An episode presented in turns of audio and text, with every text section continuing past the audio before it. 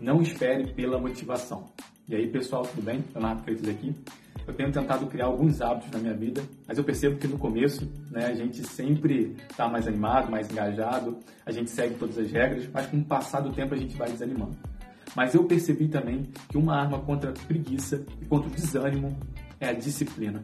Porque quando você faz o que deve ser feito, o ânimo vem.